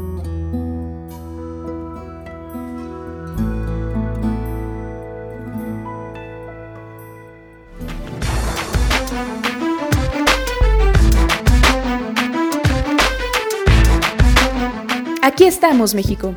Esperamos tus comentarios a nuestro WhatsApp 56 294 1459. 56 294 1459. Continuamos.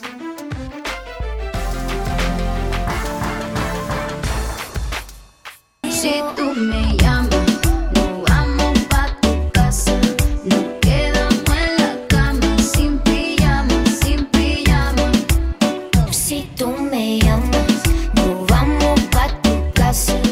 Muy bien, pues eh, estos volcanes, ¿no? Y que, por, por cierto, no sé si escucharon las noticias, creo que fue la semana pasada, que el nuestro Don Goyo, pues había estado medio inquieto y sí, este, hizo algunos... Eh, algunos movimientos o algunas manifestaciones eh, así un poquito preocupantes. Pero bueno, creo que ya ahorita está otra vez tranquilo nuestro Don Goyo. ¿Has ido al volcán?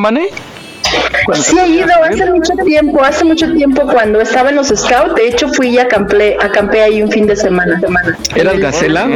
¿Eras Gacela? ¿Gacela? Era delfín. Ah, ok, ok. Pero sí, estaba en los scouts en- hasta mis, ay, no me acuerdo, en mi, que tenía 13, 14 años más o menos cuando andaba acampando en Los Laredos.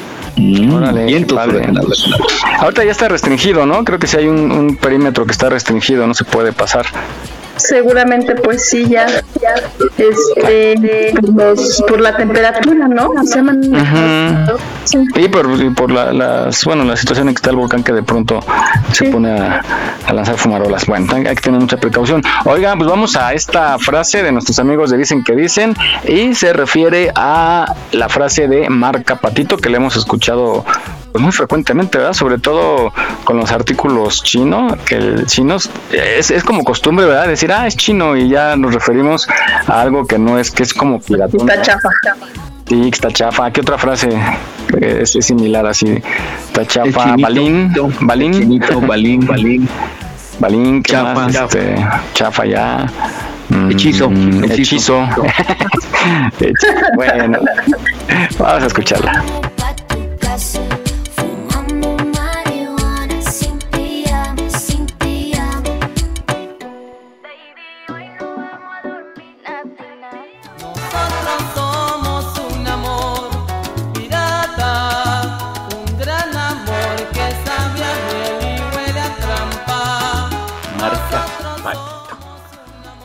Esta es quizás una de las expresiones más injustas que hay entre todas las que utilizamos y curiosamente es una de las más antiguas.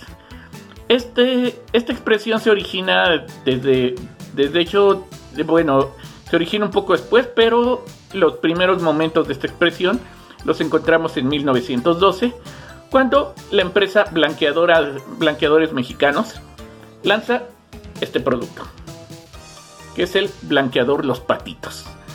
Durante mucho tiempo fue, eh, fue de hecho el más popular de todos, como les digo, desde 1912. Y es una marca que sin publicidad, sin, eh, sin anuncios, nada, era muy conocida y era muy buscada. Para la época de los 50, cuando empiezan a llegar otras marcas como Clorox, Clorales, etcétera, que ya se anunciaban por radio, por televisión, los patitos eran vistos como una marca secundaria precisamente por esa falta de publicidad. Y a todas las marcas que no, que no tenían este mismo impulso, esta misma difusión, etcétera, se les empezó a llamar marca Los Patitos. Y de ahí se fue derivando hasta actualmente, que es la marca Patito, que se utiliza para nombrar cualquier producto o cualquier servicio que es de muy baja calidad y que no va a ofrecer lo que realmente promete.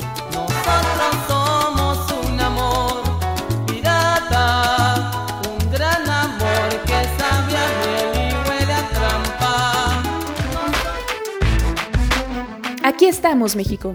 Esperamos tus comentarios a nuestro WhatsApp 56 294 1459. 56 294 1459. Continuamos.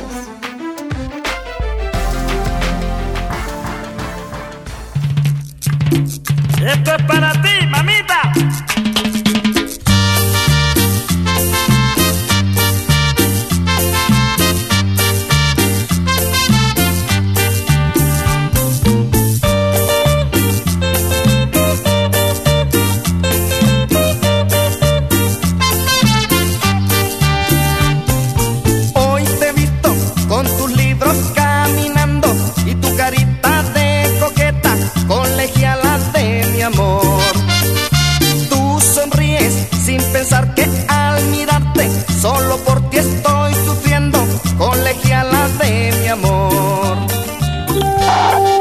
pues eh, ya sabemos ahora, ahora, cuando nos referimos a algo que es patito, pues exactamente a qué se refiere. Muy bien, adelante, Miguel. También las relaciones pueden ser así, ¿no? Es marca patito. Es una relación patito, sí. A ver, chafona. Sería una, un ejemplo. Las no, pues tóxicas, que, ¿no? Que, que, no está funcionando, exacto. Porque tú pensabas que era pareja de 10 y resultó ser de 3. De, de, cuarta, de 4.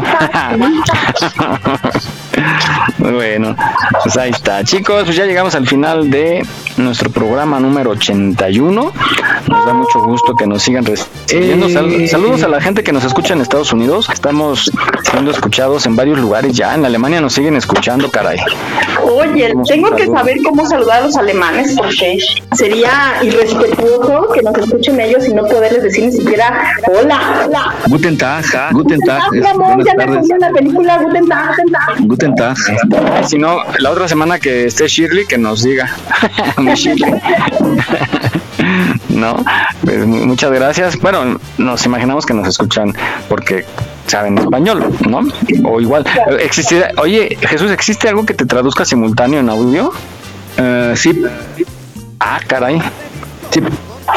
El Google Meet, Google Meet tiene una, un dispositivo que te traduce el audio que está recibiendo, pero no te lo traduce en audio, te lo traduce en texto y te lo pone abajito de la emisión que estés teniendo. Correcto, es correcto. Ah, Me ha tocado ver unas veces, cómo no, cómo no. bueno, entonces a lo mejor así nos están escuchando.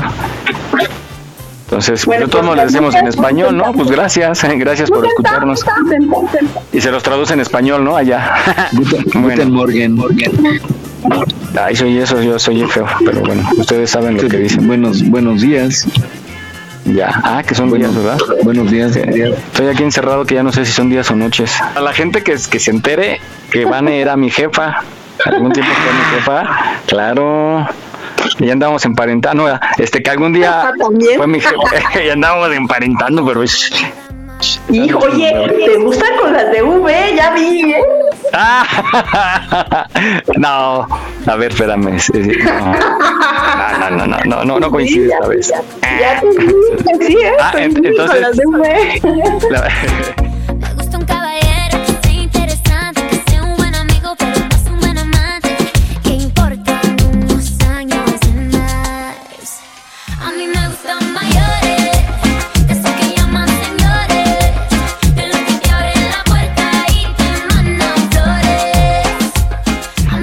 traía en friega.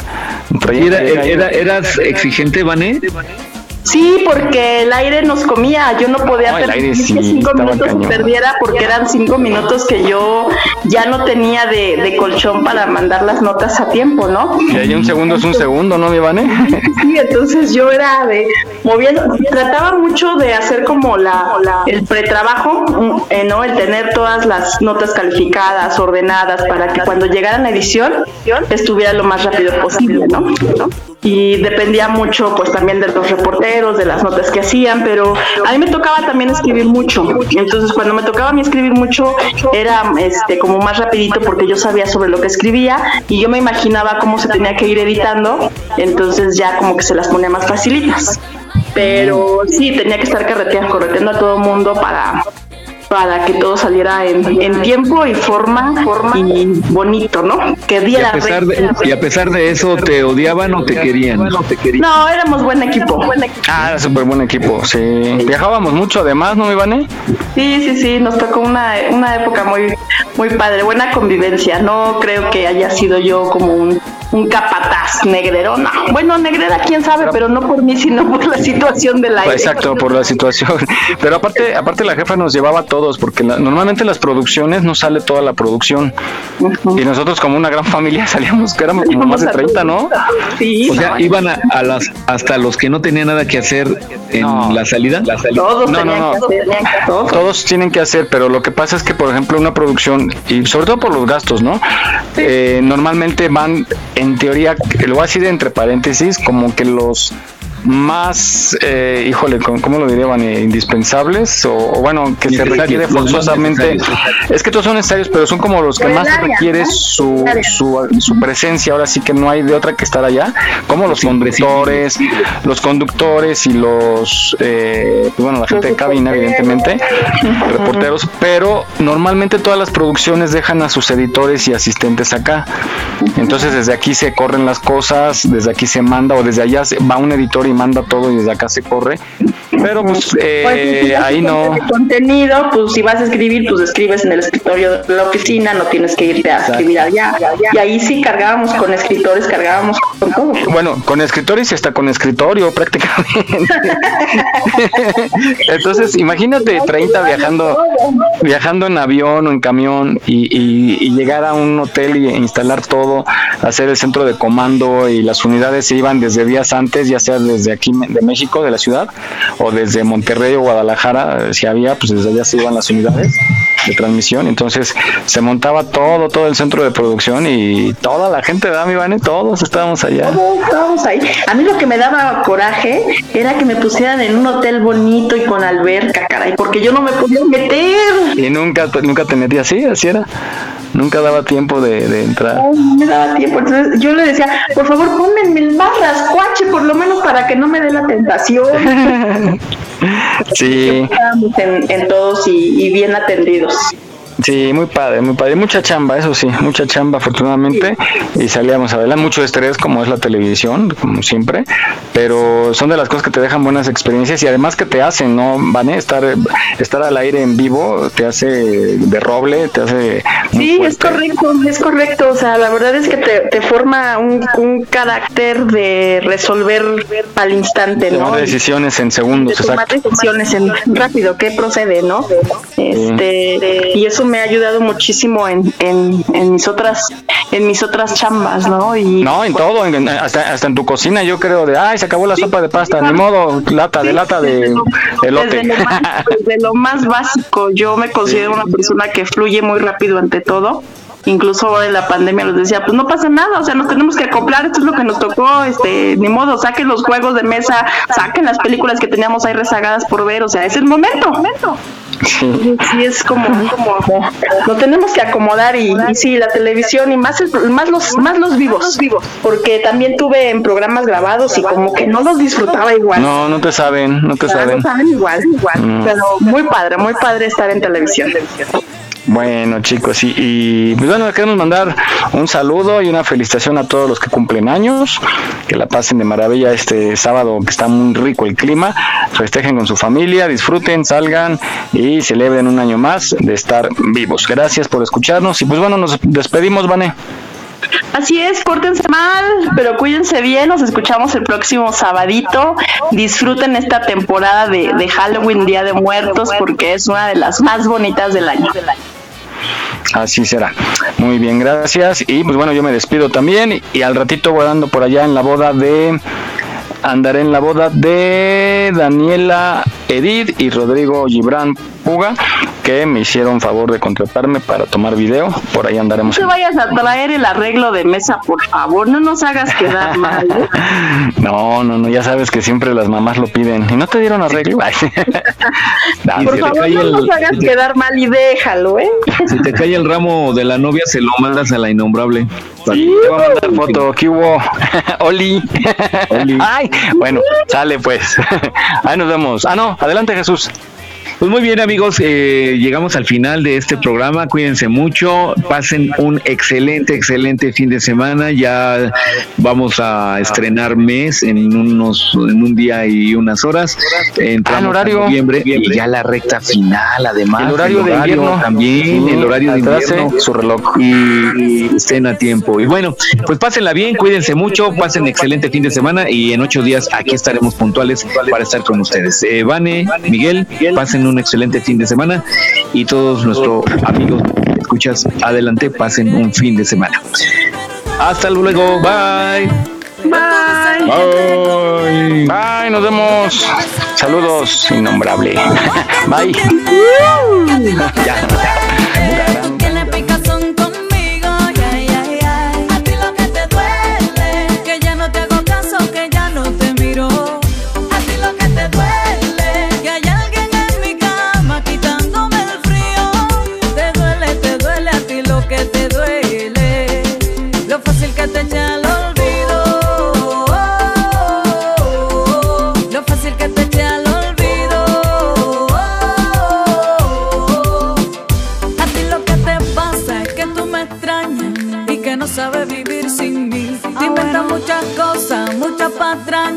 si nada más te estás engañando a ti. Que ya tú eres pasado, pasado olvidado, tú eres un obstáculo.